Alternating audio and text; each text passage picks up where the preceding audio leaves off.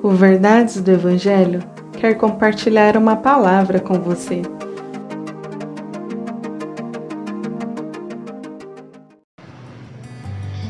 Salmo 65, versos 1 ao 3.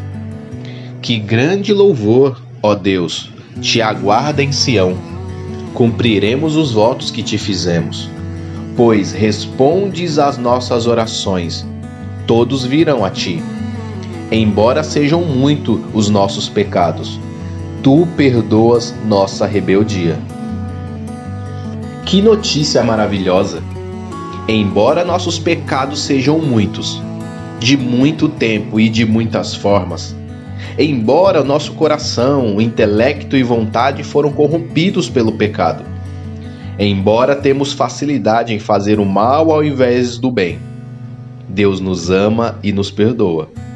Nossos pecados são como que uma pequena formiga diante de uma montanha, que é a graça de Deus.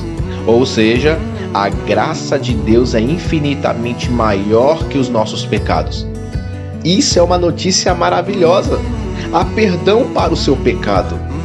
Porém, não podemos, por causa dessa graça, nos conformar nesses pecados. Essa graça deve ser o motivo pela qual lutamos contra o pecado todos os dias e não a desculpa para vivermos uma vida pecaminosa. Que Deus te abençoe. Compartilhe esse devocional. Siga nossas redes sociais. Verdades do Evangelho Oficial.